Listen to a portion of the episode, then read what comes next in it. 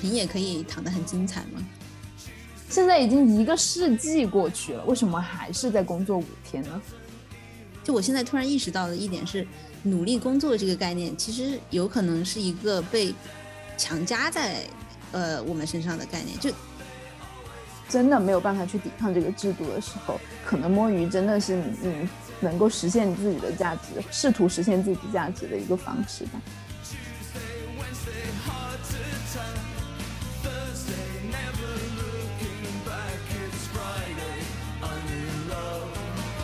Hello，大家好，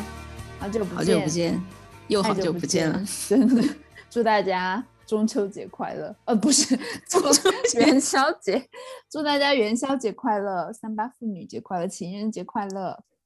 对我们为什么要说一下现在的录制时间呢？是呃二月十三号，呃美国时间二二月十三号。我们为什么这么久没有录了呢？呃，可能在思考什么问题？消极怠工。对，我们在消极怠工的原因是我们在思考工作的意义，思考为什么要工作吗？是我们只是想引出今天的话题。其实我们为什么要聊今天的这一期播客，是因为我上周前，然后在 UK 有一个，在英国有一个超级爆炸的新闻，就是说有大概三十家公司陆续。承诺了要加入这个 four day work program，就是四天工作的一个项目，然后各种社交网站就会就是哎去查一查有没有有没有你的公司呢？结果都是都没什么我们的公司，但是这个确实激起了很大很大的一个讨论啊，引起很大的讨论的原因就是只要我们每周工作四天，并且不会减少你的任何薪水，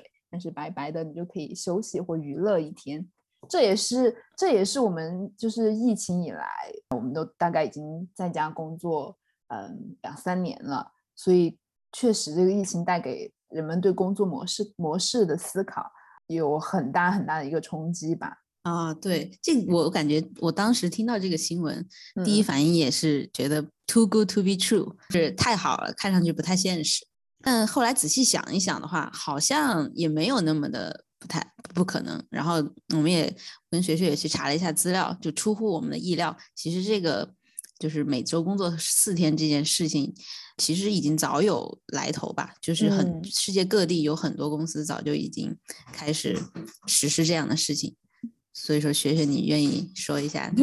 查到的一些东西？对对，就其实从早到二零一五到二零一九年，冰岛就已经展开了一周四天的工作制的实验。然后有二千五百名参与者来自冰岛的各行各业。然后最后的研究结果呢，是说在薪酬保持不变的情况下，工时缩短，让参与者的身体更健康，工作效率更高。可可是一个非常让人欢心的那个研究结果。然后当然，最近二零一九年的时候，微软在日本的公司也开始去实行了四天工作制。然后西班牙。也参加全国范围的四天工作制实验，所有的实验结果都是非常的 positive 的。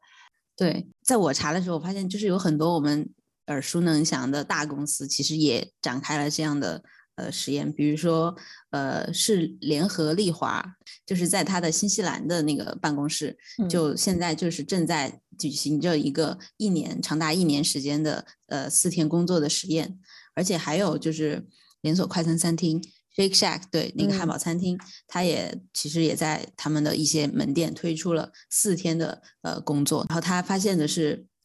这个实验实际上对于这个招招聘有非常大的益处，尤其是对于女性的雇员。呃，有显著的上升，就这个也是非常理解的，因为对于很多女性的员工来说，她们可能有需要承担更多的家庭的义务，至少现状是如此。所以说，这种更加长的个人支配的时间，让他们能够呃能够有更大的自由度吧，然后也更愿意去追寻这样的工作机会。对，而且就是你说的日本的那个，我查了一下，就是日本微软的他那个实验，他好像是发现进行了四周工作之后，那个员工的。工作效率就 productivity 已经提高了百分之四十，就是这个是怎么测量呢？就是通过看一下，应该主要是对于那些 salesman，就是销售员的呃业绩，发现他们每一个员工销售额已经增增长了百分之百分之四十。嗯，就其实，在很多的，尤其是在 tech 界，有很多的小公司，呃，或者是比较新兴的 startup，他们都其实会有一种。呃 people centric，就是以员工的福利作为呃在价值体系作为非常重要的一环的这种思想，所以说他们在推行呃工作制度的时候也非常也愿意尝试这样看上去比较极端的或者比较出格的一些呃工作的时间表。嗯，对，因为这个疫情也让大家非常的关注我们的 mental health。这个四天工作制呢，也是非常是减少我们的压力，也很有利有利于我们的身心健康。但好像我们刚刚讲的所有例子都给我一种非常的就是精英的感觉，就是都是各种 startup 或者是一些很大的 tech company，或是就是一些很大大财团。他们无论不管他们的动机是什么，可能他们是做这个为了吸引眼球，还是。真正的他们有这个财力去让他们的员工减少一天工作，并对公司的业绩没有任何影响，才采取的四天工作制，都给我一种非常的 privilege 的感觉。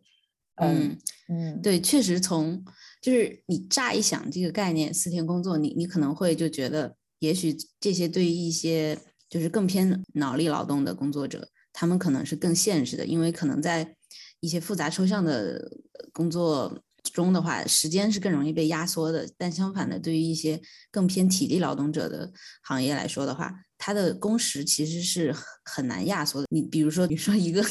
外卖小哥，他一个小时能够 delivery 的那个呃外卖份数是有限的，就是受时间、距离、体力，就是这种 physical 物理层面的呃限制的。所以说，对于这些公司来说的话，如果要缩短每一个员工的呃工时，那意味着必必定就意味着要招聘更多的员工，那可能就会增加用人上的成本。对，这是一个看上去十分显然的一个呃 concern，一个一个一个忧虑吧。但实际上，我也查到了资料，就是有很多的。所谓的更偏体力性劳动的呃行业也进行过这样的实验。其实，在美国弗吉尼亚有一个疗养院，它也是近几年来率先实施了这样的一个政策，就是它是把他们的呃那些看护工们的时间从每周工作四十个小时变成了每周工作三十个小时，但与此同时呢，呃护工的工资并没有变化。嗯，然后这个疗养院他就发现，在推行了这个政策之后，他虽然说就是。它的呃 labor cost 就是人力成本上升了，但是它在招人的成本却显著的下降了。就是因为对于疗养院来说的话，首先他们的看护工作是非常劳累的，但同时呃相对来说，它的那个呃报酬并没有很高，并且社会地位也并没有很高，所以说一直是很难招到合格的优秀的护工。所以说，在他们推行了这样一个可以说是福利的政策之后，呃他们的。呃，招聘成本显著的下降了。然后你考虑到招聘成本的下降，其实整个对于这个疗养院的运行来说的话，它一年的总成本在人力成成本的总成本算上那个招聘成本的下降，总的呃成本增加其实只有两万美元一年。嗯嗯。而且就是与此同时，他发现正是因为推行了这样的政策，呃，护工们的工时短了之后，他们的那个看护质量也。得到了提高，比如说他们的那个呃病人的感染率啊，或者是呃病人的跌倒率，一些甚至是一些那个病人按铃的时候那个响应的时间都得到了显著的提升。对，然后以这个非常类似的是，还有一个滨州的一个金属机床的一个呃制造工厂，就这样这样的工厂在我们的概念中相对来说应该是属于是最直接的这种呃劳动。呃，产业我相信，然后他们这个工厂它也是推行了，本来是四个小时，呃，四十个小时一周，但是他们就减少了五五个小时在每周，但是同时也没有减少这个 payment，就是给员工的报酬。呃，因为工厂嘛，它它要完成足够多的成品，它还是需要招更多的人，所以说它就增加了百分之十二点五的劳工，但他发现最后来说的话，它的总的成本只增加了百分之三，这就是因为。他在推行了减少了五个小时之后，他的员工其实更加有效率了，而且其实他减少的这些时间本来就是当时那些员工可能已经非常劳累了，就效率变低或者甚至安全事故的概率增加的时刻，就是他减少了这些时刻之后，反而是提高了效率，而且使得整个工作环境更加安全了。就可以可以看到的是，就是非常直观的想，好像你减少了工作时间。要似乎要增加呃用人成本，但其实在这个同时的话，还有效率的提升，还有就是包括招聘对招聘成本的减少，就从公司管理的角度作为一个整体，似乎这也并不是一件特别就是不可能的事情。对，对，而且这样同样一个 idea 也可以就是覆盖到所有其他的公司的，因为现在招人成本真的其实挺高的。对，尤其是疫情以来嘛，就是有我不知道英国的情况，因为美国政府大发救济粮，其实是有一个潮流的，就是很多人甚至不仅是不工作，就很多人辞职，就是与其宁愿就是领政府的救济工作，做一些自己更感兴趣的事情。嗯，这其实也是一个值得思考的社会现象。嗯，然后刚刚讲，我又好像有一种感觉是说，正是因为现在所有的公司，基本上所有公司实行的是五天，然后这些率先实行四天的公司，听起来像让让这样的四天工作是一个福利，所以因此他们得到了很低的招聘人的成本。但如果我们在这个广泛推推广起来的话，这样的一个所谓的福利就会消失，可能到时候。它的招聘成本的呃 cost 又会变又会回升起来，但值得肯定的当然是所所谓的 productivity，就是工作效率肯定肯定有所提高。然后特别是疫情带给我们工作员员工，那我们更想要花更多时间跟家人待在一起吧。可能同时从环保的角度，就是少上一天班也少少了很多通勤的机会。嗯，所以对，所以也可能你可以利用这一天的时间去你周围的社区走走看看。嗯，去公园走走，就会减少一些 carbon footprint。对，碳排放。对，这确实就是呃，看起来的话，四天工作似乎是一件非常美好的事情。首先，它可以提高员工的效率，也能够提高员工整体的对于公司工作的满意程度，而且也能够让员工有更多的时间和家人待在一起。但实际上，就是确实从现实的角度上来说的话，就是。也并不是所有的公司都是真正的能把员工福利放到一个最核心的位置，对。而且，就我还看到有一个例子，就是说，其实从就是现在所有的进行我们知道的进行这种 four day work。就是每每周工作四天的这些实验，都还是相对来说是一个比较短期的实验嘛，就是一两年或者怎么样。确实短期内有一些 boost。就你也提到，如果所有的，比如说减少招聘成本这方面，如果是所有的公司都实行这样的话，这个其实优势也不复存在了。然后有一个引诱，就是长期来说的话，可能也许并不能是一个 sustainable 的 solution。就我看到有一个呃美国的一个 tech 公司叫 Tree House，就是它是一个线上的教人 coding 的一个线上学校。然后它其实早在二零一三年就就实施了这个四天的工作的 schedule。然后他的 CEO 他当时就非常的赞赏这样的四天工作的这个机制。他他也认为，就是这种你把工作 compress 到一个短的时间内的话，这是呃可以提升效率，而且也能够让员工有更加的平衡的生活方式。但而且他在呃一五年的时候，他还专门站出来公开的表扬，就是公开的说这个 mechanism 是非常的优秀的。但是到了一六年的时候，他就重新的把这个四十个小时的 work week 重新就又实施在了他的公司里，而且他。他对他来说的话，就是这个三十二小时的工作时间的话，是反而是呃创造了一种对于工作的敬业上的一种懈怠，就是他他觉得呃对于他来说的话，好像并不能够满足他的野心，或者是他对于呃公司上商业上的目标，所以说他又重新回到了这个四十个小时的工作时间，而且他到二零一八年的时候，他就说他自己每天已经变成了工作六十五个小时。所以说这个怎么说呢？就可能还是有一些值得商榷的地方吧。嗯，就好像我们一直在说，好像四天很好，四天很好，然后好像五天又是常态。那我们到底为什么现在就是工作五天，而不是工作六天，或者是整个工作七天？我们是怎么怎么为什么怎么达到每天工作五天？然后我之前也查了一下，为什么我们会是五天工作制？就其实最早最早最早就是只会有。Sunday 就是星期天，只有星期天是休息的。在十九世纪，就一八几几年的英国是只有星期天是休息。然后他那那些员工在星期天休息，可能晚上就疯狂，有些人就疯狂的嗨，疯狂的 party。然后到周一早上就会彻底就是一个非常就像我们现在的 Monday Blue 一样，就更更加就懈怠，然后也集中不了精神。然后甚至很多人就根本就。然后周一的早上就缺席，然后这个潮流就越滚越大，就很多工人就周一早上都缺席，然后所以有一些那些工厂的主人、工厂的负责人，他们就决定说，那我们干脆就周六放半天吧，你周六晚上去嗨，你周日可以休息一下，那我们要保证周一的工作制度。所以那个时候十九世纪英国就会放一天半然后呢，就发展到一九零八年的时候，美国的 New England 的一个磨坊，所有人都觉得不太对，因为你知道 Sunday 就是周周日是给基督徒的一个，就是他们的礼拜日，但是有很多很多犹太人也在美国，然后他们的安息日呢是在 Saturday，就是在周六，然后就觉得特别不公平，然后为什么他们的安息日却要工作，但是基督徒的可以休息？所以在一九零八年的时候，美国的。这个嗯，meal 这个磨坊就开始嗯放两天，这样犹太人也可以有有安息日了。然后后来就有很多其他的行业纷纷加入，还有一个就是 Henry Ford，就是那个福特汽车的福特公司啊，对，福特公司的老板，他也非常有名。他就是在一九二六年的时候，给全部的员工都给两天周末和我们现在四十小时的工作时间。也就是说，从一九二六年的时候，我们就开始工作五天了。现在已经一个世纪过去了，为什么还是在工作五天呢？啊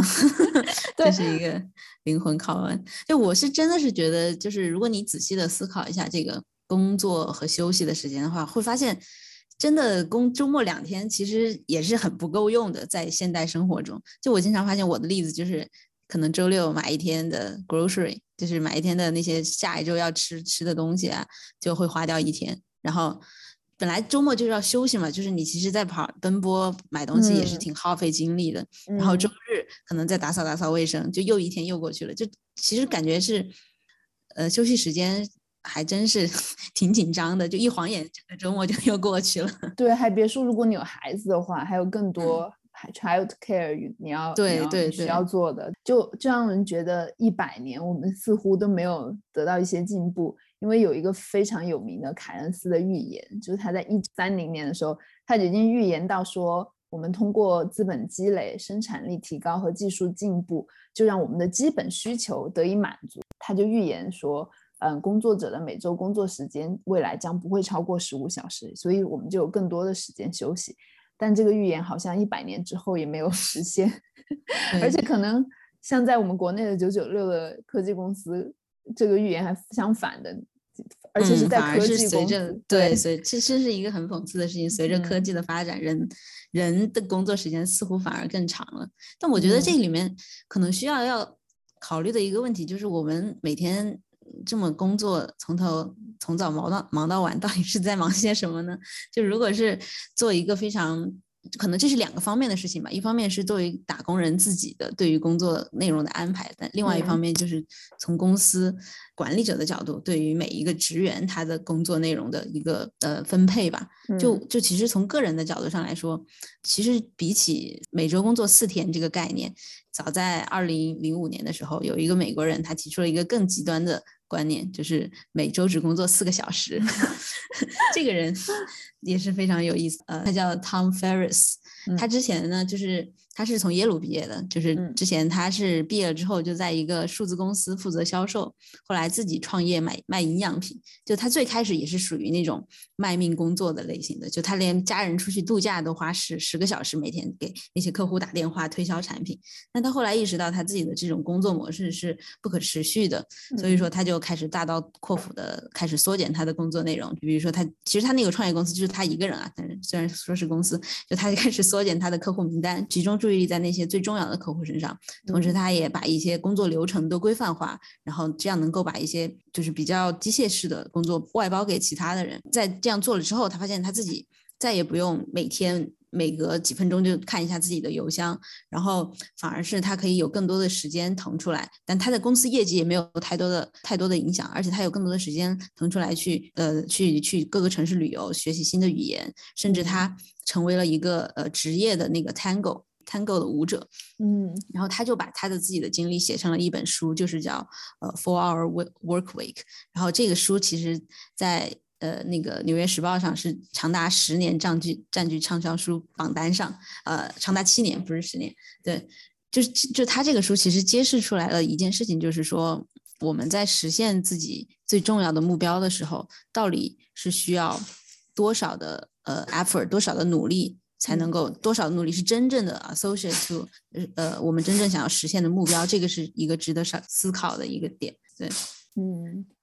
感觉这个他也应该是花了很多时间去把他的各种流程规范去。对对，这个就可能可能也就能够回回溯到公司管理层层面，就是他可能尤其是现在科技发展嘛，可能很多自动化的一些技术的引用，确实是可以帮助减少劳工的呃工作时间的。这个其实又让我想到了那个 Shake Shake Shack 的那个例子，有几个非常有趣的点。第一，它它是是只是对 manager，就是每个店的可能店长管理层实施了一周工作四天这个呃实验，然后它这个能够实之所以能够达成这样的一个 schedule 呢，就是因为它引入了一些自动化的工具，比如说一些机械算法来帮助它调控，就是整个店的供应啊，然后包括呃帮员工排班这些琐事，就是能够更高效的进行这些工作。对，然后就这个有意思的点是在于，我是觉得。好像就是四天工作，它在我们说它有很多好处的同时，似乎也有一定的 risk，就是有一定的风险，会加大贫富之间的差距，或者是不平等。对，或者是关于其他，你看，比如说从 Shake Shack 这个例子上，我们就能看到的是，就是对于那些他们公司中可能从事更偏向于真正的体力劳动的，就比如说呃服务员、迎宾员这样的员工，他们的工作环环境并没有得到改善，它反而是呃管理层面。管理层的那些员工，他们的那个工作福利、工作时间反而得到了进一步改善。这个他们之间的收入还有工作体验的之间的那个差距是反而是在进一步拉大的。嗯，而且而且就像你刚刚说的，在管理层的那个层面，我们能看到有更多的女性应聘者来参与，好像是一个非常好的事情。因为我们毕竟在说，我们需要女性在出现在更多的、更高的职位上。但是另外一方面，你又看一下那些真正面对消费者的一些服务员什么的，但那那一部分的女性其实是没有得到照顾。这让我 想起来，就是嗯。在第二波女权主义的时候，就大家都说女性应该出来工作，应该不要再做家庭主妇。但是就是非常白人的一个视角，就是你在看那些女性，那些黑人女性，她们已经在工作了，但对于她们来说，你再出来工作根本不能解决她们的问题。她们已经在工作了，可是她们能得到的薪水或是能得到的福利是非常的不可不可不能跟男的同日而语的。就是在解决一部分的不平等的问题上，又忽略了很大的一群。一群人在这个例子上，对，确实就是这种身份的交叉性，就会让事情变得更加的复杂。嗯嗯，而且还有你这个还有一个非常有趣的是，通过一些计算机算法，然后让它的供应链得到优化，然后所以我们能够减少一些工作工作时间。然后我想要我自己的工作也是，我们做那么多的那些 data，不管是 automation，然后做一些 dashboard，各种所有的东西都已经 automate。但好像我们的工作也没有减少啊，然后它所需要的人力资源也并没有减少。那到底我们在做什么呢？就是所有都 automate 之后，但工作的总工作总是会被创造出来的，就它并不是守恒的，对，它只是可能 automate 的一些比较简单的东西，但是一些需要人的再创造的东西，它还是会始终在这里。嗯嗯。就我觉得你提到的这个工作总是会被创造出来的这一点非常有意思。首先从阴谋论的角度讲一讲，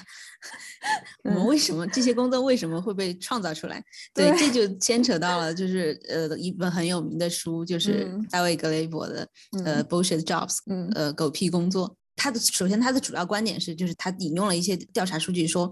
在整个 job market 就是工作市场上有很高的份额的 job 都是他他认为的所谓的 bullshit jobs，就是就是狗屁的工作，没有意义的工作。然后他认为这个为什么会有这么多 bullshit job？一个很重要的原因就是，尤其是在有这么多的科技发展、科技进步的，为什么还有这么多的 bullshit jobs 呢？就是他觉得这些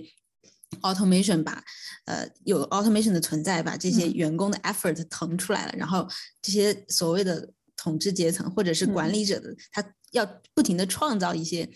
新的 bullshit jobs 来让呃其他的人能够保持一种忙碌的状态，能够 keep 这个 system work，所以大概是这样的一个意思。所以说，我觉得这是一个挺有意思的点。嗯，他的他的你可以举些例子嘛？他的这些 bullshit job，就比如说，我记得他有说有提到一些，他他叫做 box ticker，就是说你去 tick 那些 box 的人，就是这些人呢。他只是 create the appearance that something useful is being done，就是好像他就是要保持我有在做这些事情的是，就是比如说他有一些他说一些 in-house magazine journalist，就是做一些可能自己自己公司的报刊的人，还有或者是一些 quality service manager，这个我倒是真的有所体验。我之前在公司的时候，就真的会有专门的人来采访每一个人，并且就是说就是说你要怎么坐你公司的椅子。就是你才不会导致工伤。我说我的天啊，我坐一个椅子我会工伤吗？他会采访你，就是每一个问题都是一模一样。他会每然后每个人就是坐在他的旁边，他明明就可以说一次，然后二十个人一起听，但是他走到每个人的座位上，然后再教每一个人用这个椅子。当时我就觉得很迷惑，但是它确实是一个点，就是说你的公司确实在关心你，关心你的。有没有生命危险？就即使是坐椅子的这样子事情，然后我就能想到这样的这种类似的工作。嗯，对，他在那个书里，他好像就是把这些所有的所谓的无意义的工作分成了五大类。第一大类就是男仆，就是或者就是 他的就是那本书的对风格是非常的幽默的。我笑死了，我喜欢这个翻译。对啊，就是男下人或者是下人吧，嗯，对，马或者是马屁精，就是嗯，对，应该是马屁精，就是那些专门用来让那些高高层的人感觉自己是很重要的一系列工作，就可能是秘书呀，或者是或者是帮领导安排会议的人啊，或者是对，或者是用来专门描述公司丰功伟绩的网站的制制作者。对，这个我也特别就是 can relate，真的能在我自己的工作中。去感受到有些人的工作，他可能自己真的没有在做什么实质内容，但是他总是在跟领导汇报的时候，会把自己或者是会把他们整个部门的事情讲得特别的好，就是嗯，然后领导就会觉得哇，我们不能太部门太伟大了，嗯，I see。然后第二种呢，第二种呢就是叫 goon 打手，太好笑了，就是叫 goons 打手。对，就是就是帮他的那些呃雇主做一些有害的事情的，嗯，那些比如说呃 lobbyist，就是那些游游说。说客，或者是公司的律师，然后或者是呃 PR specialist，就是关于这个 PR specialist，我我我我们后面再说，我我有一些不同的 idea。就首先说，我们说这个不是代表我们就是完全同意到一个我的观点，至少我没有完全同意他的，我觉得他的论述是有一些。比较主观的地方的，嗯，呃，但是我们先讲一下这个，它因为挺有意思的，对，还有一个就是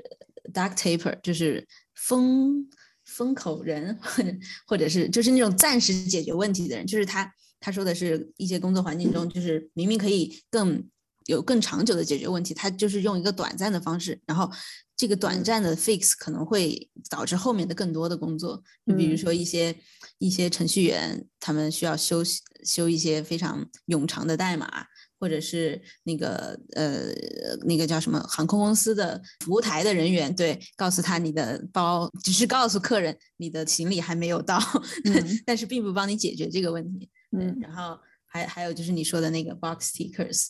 嗯，然后最后一个，最后一个就是。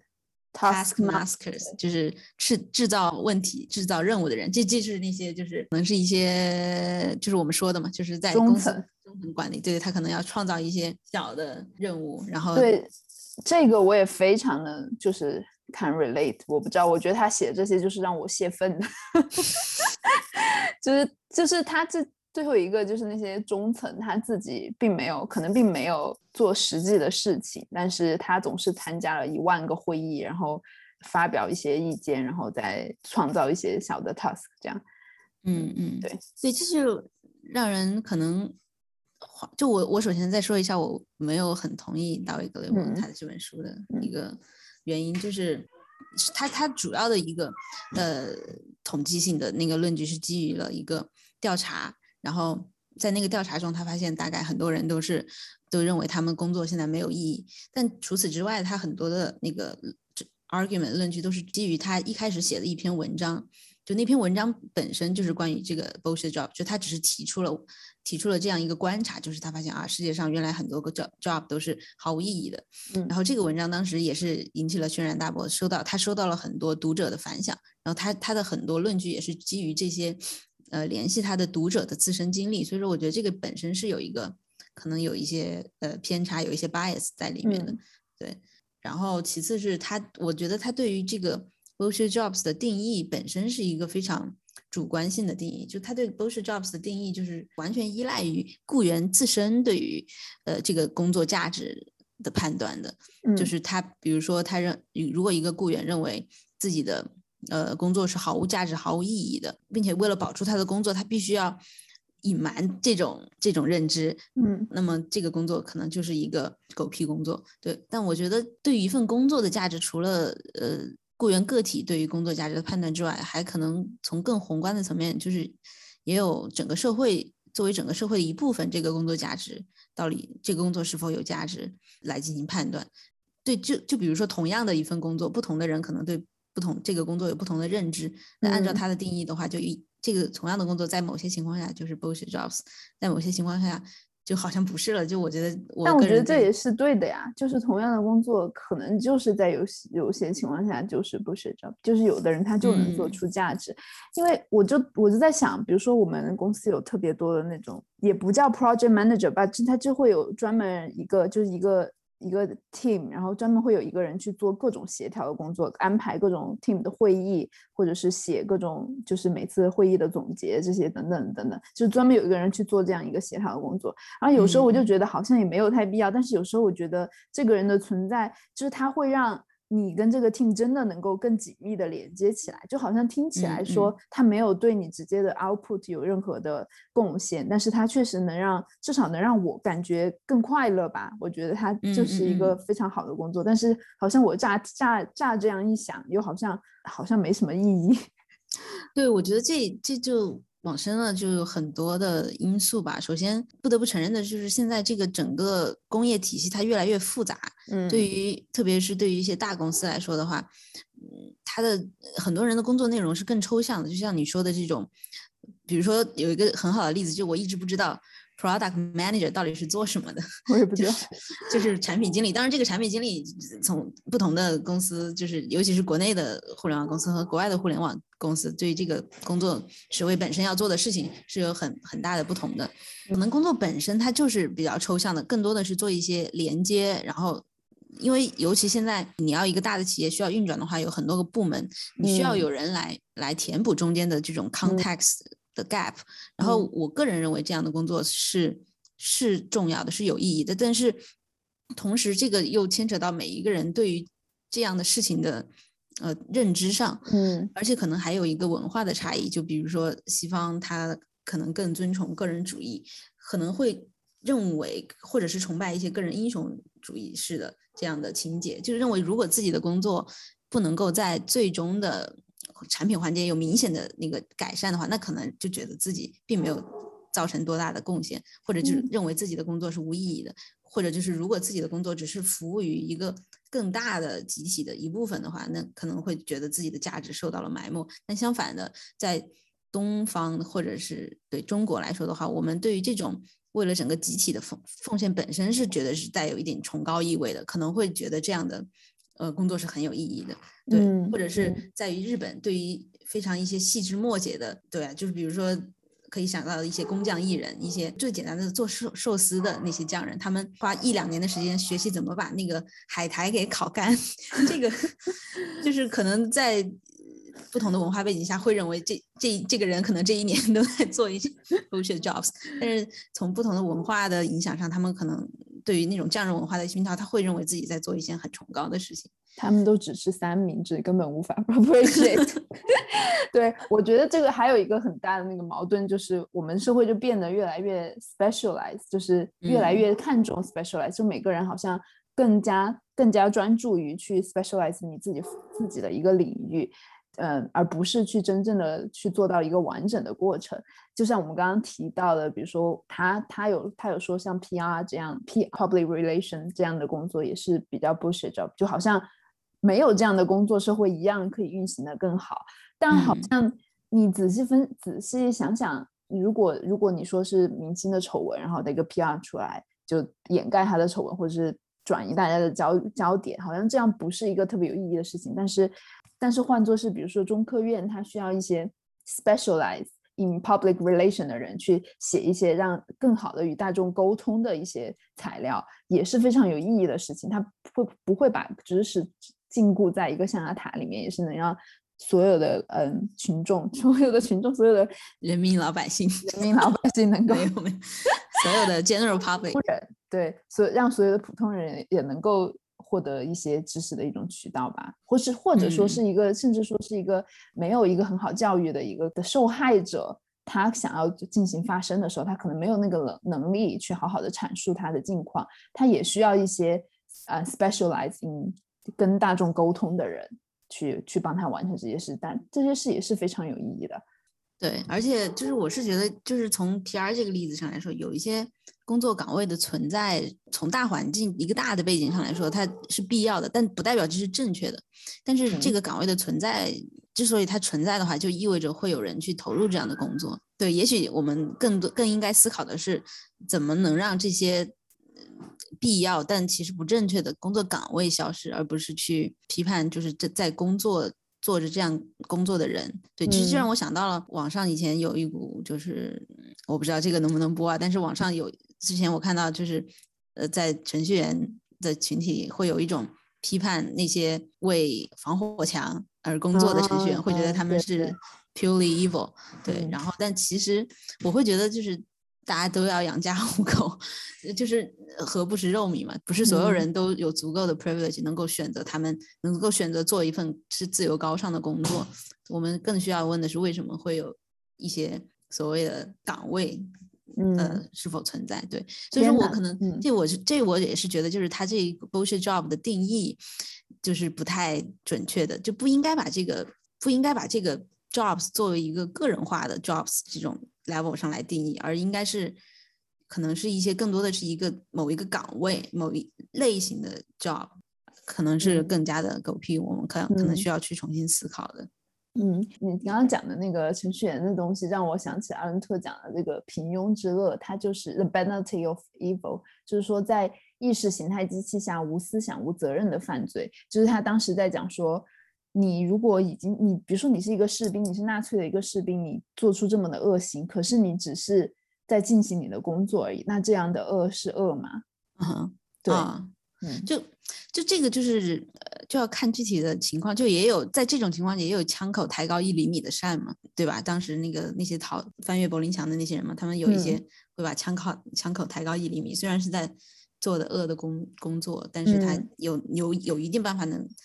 展就是能够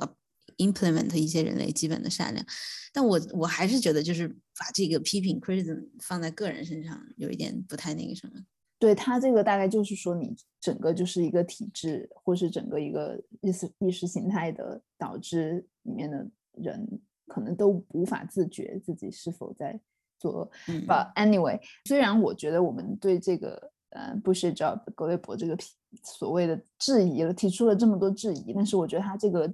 这本书以及他的理论还是非常的有意义的，因为我觉得即使他没有提出这样的一个事情，就是这样，我们都在思考这样的事情，就是究竟我整天工作一整天，嗯，我的工作是有意义的吗？或是我的同事工作是有意义吗？或是说我工作八个小时，其实我真的。工作了八个小时嘛，我觉得他很大的一个贡献是，就是将这种情绪或是这种观察给综述了出来，就是用一个词去概括出来，所以让我们有了一个发泄口吧，或是有一个去能够嗯 identify 这样的一个嗯现象的一个一个贡献。嗯，对，就是你提出来这样一个一个一个概念，然后让人们可以有据可查的那个感觉。对，嗯，对。就我现在突然感觉啊，就是其实工呃一周工作四天，肯定明显能看到有一些很好的地方，然后也有一些呃实验发现的一些缺陷。但是我觉得，与其是想到底是至少，因为我们也不是 也不是 CEO，就有打工人的命，就不要去操 CEO 的心了。对，就是与其想一下呃到底是一周工作几天更合适，不如更值得思考的可能就是。为什么会有努力工作这个概念？就或者是工作的意义，in general 到底意味着什么？就我现在突然意识到的一点是，努力工作这个概念其实有可能是一个被强加在呃我们身上的概念。就我我现在有一种感觉，就是好像是敬业是一种美德，对吧？嗯但实际上，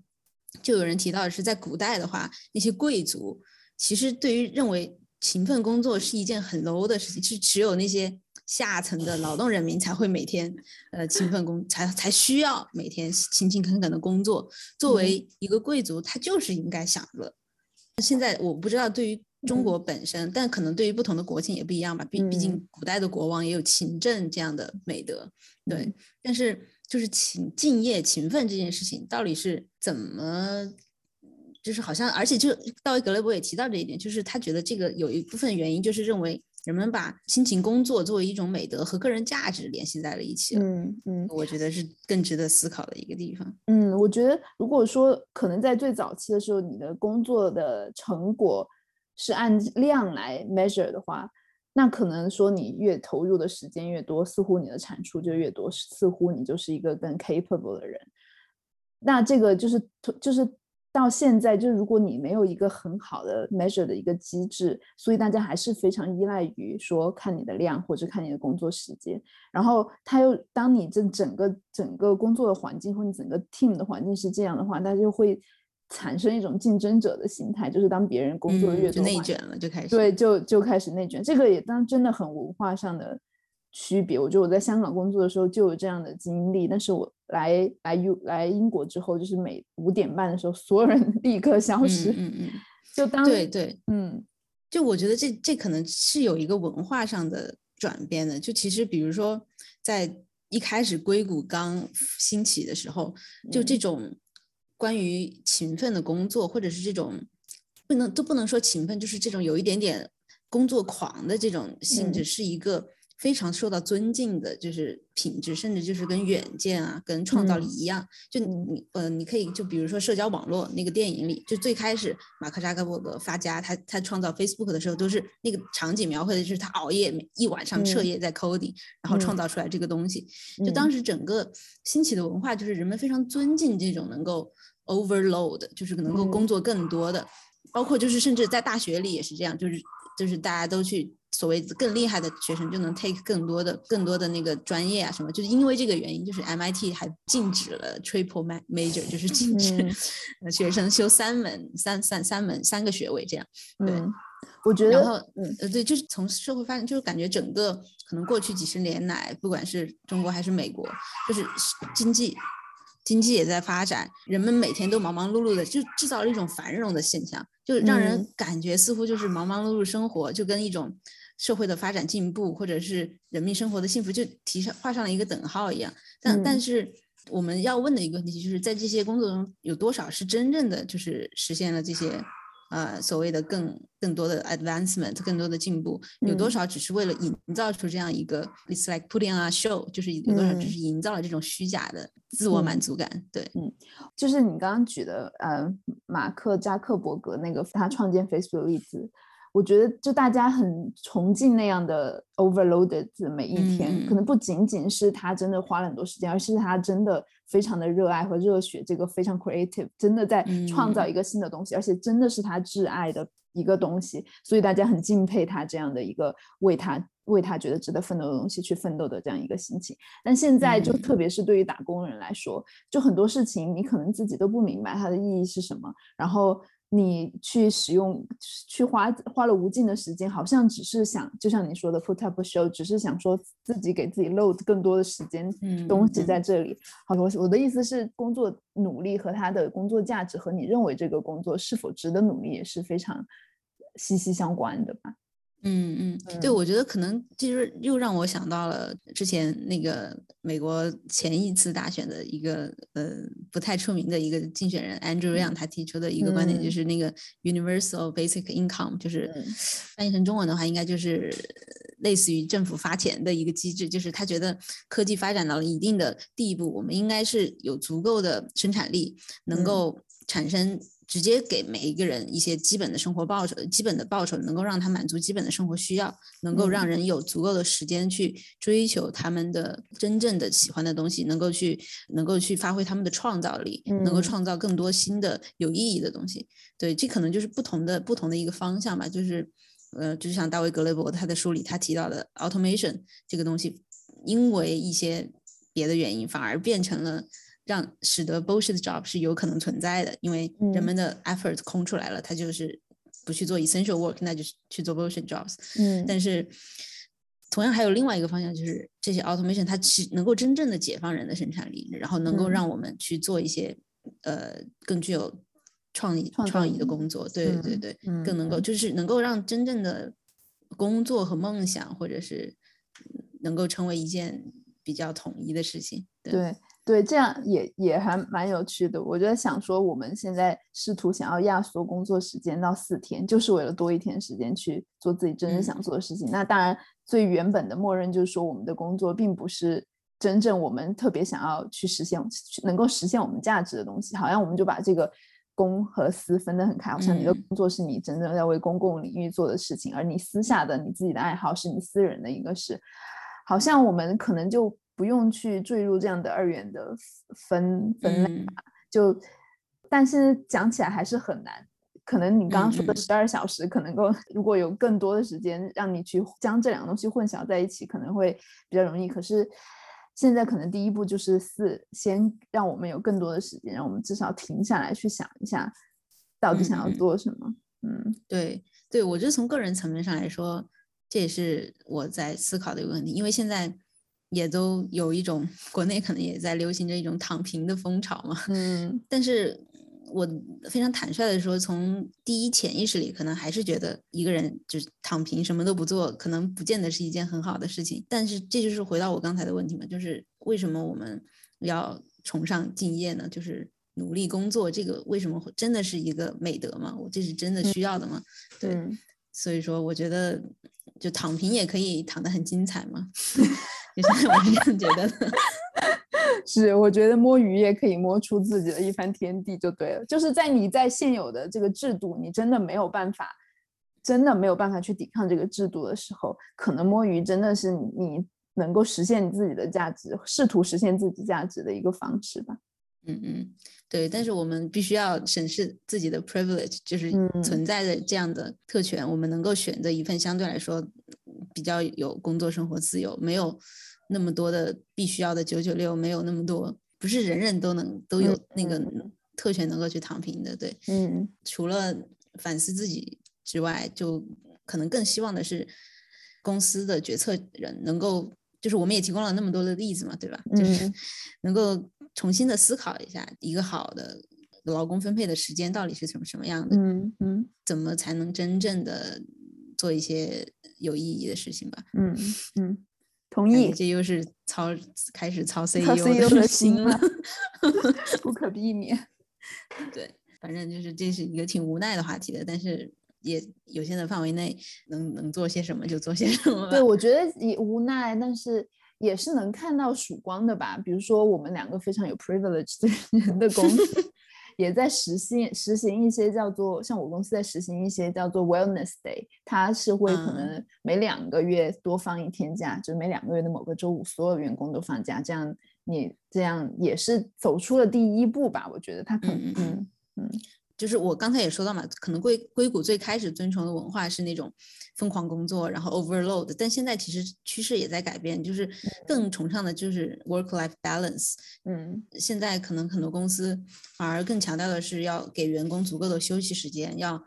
鼓励大家去去请更多的带薪假。然后还还会有就是一些比较明显的 train，就是减少开会的时间，因为确实现在就是有这种官僚主义，就是有一些太多的会其实没有太多意义。对，然后或者然后是精简这个 reporting 的过程，就是尽量把一些东西，对对对，尽量把一些东西自动化，不要让就怎么说呢，就是让人能让工作流程嗯能够 scalable generalize 到。我现在又开始朝着 CEO 的名了。真的，突然好像在跟我领导开会的感觉。不行不行，看来我们已经被异化了。真的，你已经开始学会了这一趟话术。对 对对。所以说，我们要要要所以说我还是在这个层面上，我还是非常感谢，就是大卫格雷伯他写写这样的书，能够让我们也能够对自己进行一下灵魂拷问。有些时候不要被虚假的繁荣所蒙蔽蒙骗了，也许自己正在做的是一些 bullshit jobs。嗯嗯，我也我也觉得，我也觉得能够特特别是对于我来说，如果我自己反思我今天的工作或者是这一阵子的工作并没有太大的意义的话，我可能会去寻找一些可能有意义的。嗯。好吧，那就那今天的讨论就到这吧。我们希望一年后，我们俩都成为一个每周只工作四天的人，Hopefully，或者是两年之后。嗯，好，那就先这样吧。好，谢谢大家。如果大家喜欢我们的播客，请对我们还是会继续更新的。那就先这样吧，拜拜，拜拜。